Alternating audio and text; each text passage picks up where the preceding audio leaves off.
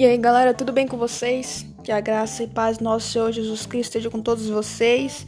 Uh, eu já falei pra vocês que eu tô bem pentecostal, né? Vou chegar assim, quando você recebe a oportunidade, você tem a oportunidade de igreja pentecostal, geralmente você chega assim, a graça e paz do Senhor. Então tem um cumprimento. Então eu vou começar agora os episódios dessa forma, porque eu estou bem pentecostal ultimamente.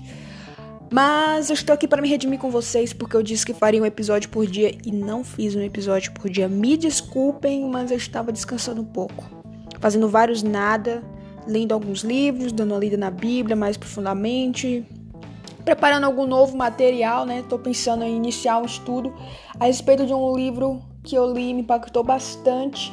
Depois eu falo mais com vocês a respeito disso. Vou preparar primeiro. Quando já começar, quando tiver começado já a preparar uh, ter dado início aos estudos, eu digo a vocês que eu tenho a tendência de desistir das coisas no começo ou no meio, né?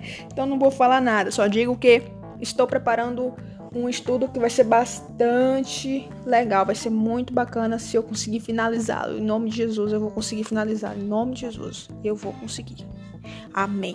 Então é isso, galera. Esse é o episódio número 9.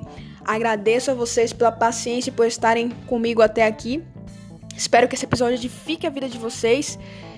E é isso. Ah, lembrando que agora nós temos um e-mail, tá bom? Então é só você escrever para livingwaterpodcast.gmail.com contando o seu testemunho, uh, mandando algum comentário ou dica a respeito do podcast. Seu e-mail vai ser muito bem-vindo. Então fique com a gente até o final. É isso aí.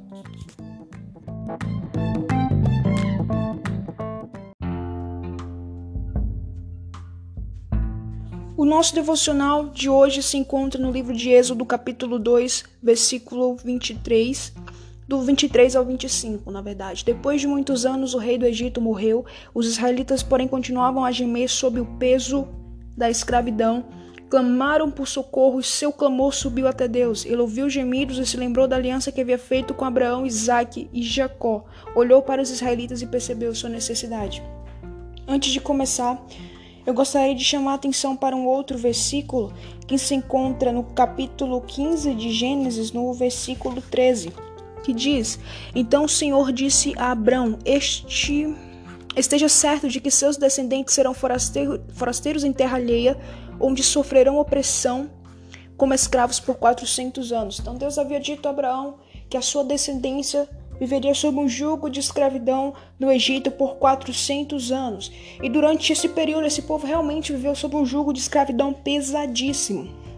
Só que chegou um ponto que eles não estavam mais aguentando, eles não suportavam mais a situação da qual eles se encontravam e começaram a clamar e a buscar a Deus, a interceder e levantaram um clamor até que por fim esse clamor chegou até Deus e ele se lembrou da promessa que havia feito a Abraão. Então gostaria de chamar a atenção com relação a uma coisa.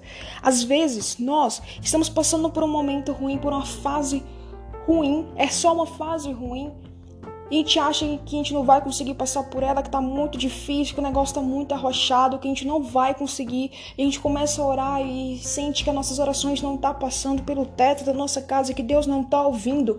Mas eu te digo, tudo tem o seu tempo para acontecer. Você viu que Deus disse a Abraão que o povo passaria por 400 anos sob o jugo de escravidão, e durante esse período o povo começou a clamar, e quando se aproximou o tempo certo para esse período acabar, Deus interviu, se lembrou da, da promessa que ele havia feito a Abraão e Deus também tem promessas para as nossas vidas. Não são promessas com duração de 400 anos, porque ninguém vive tanto tempo assim, mas ele tem promessas para nós e como que você alcança essas promessas é através da oração. Então, se você acha que o problema que você está passando no momento não tem solução, que suas orações não estão chegando a Deus, se você está pensando em desistir, eu te digo, não faça isso.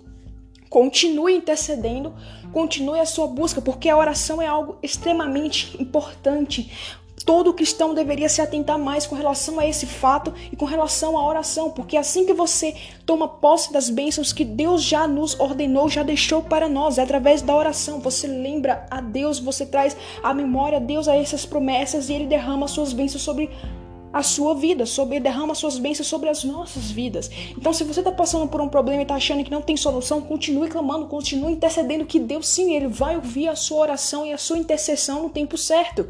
Em Daniel capítulo 9, versículo 2 e versículo 3, eu vou fazer um, um resumo do que tem nesses dois versículos. A gente sabe que o povo foi levado cativo para Babilônia e estava chegando o período já do fim do cativeiro, era um período de 70 anos. Então o profeta Daniel começou a estudar os escritos do profeta Jeremias e nesses escritos estava de que o povo passaria, ficaria cativo na Babilônia por 70 anos e esse período já estava chegando ao final. E o que, que Daniel fez? Poxa, estava chegando ao final, Daniel simplesmente poderia cruzar os braços e esperar que Deus agisse, que as coisas caíssem do céu sem que ele precisasse fazer nada. Mas não foi assim que aconteceu. Muito pelo contrário, Daniel começou a orar e jejuar para chamar a atenção de Deus e fazê-lo lembrar dessa promessa e intervir, libertando o seu povo também daquele.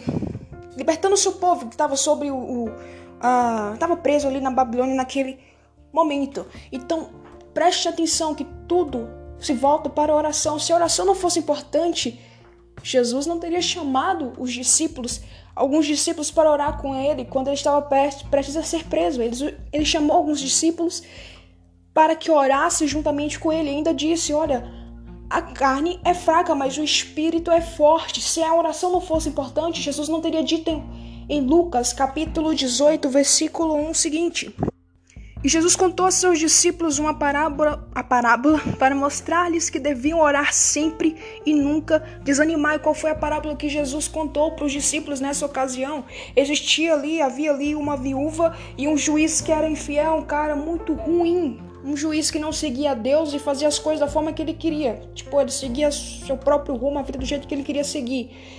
Então essa viúva ela tinha uma causa e ela sempre ia lá, insistentemente, persistia, sempre ia lá consultar, falar com esse juiz para que esse juiz julgasse a causa dela e ele nunca dava atenção. Até que um dia ele resolveu dar atenção a ela devido à insistência dela. Então Jesus diz no capítulo 18 ainda, no versículo 7, acaso Deus não fará justiça a seus escolhidos que clamam a ele dia e noite, continuará a adiar sua resposta?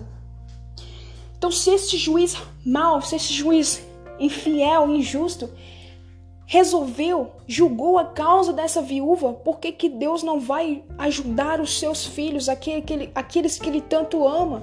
Jesus disse que aquele que crê nele é considerado filho, será que ele não vai ajudar os seus filhos? Será que ele não vai resolver, nos ajudar a resolver essa a causa, uma causa que a gente acha que é impossível? Será que ele não vai intervir a nosso favor.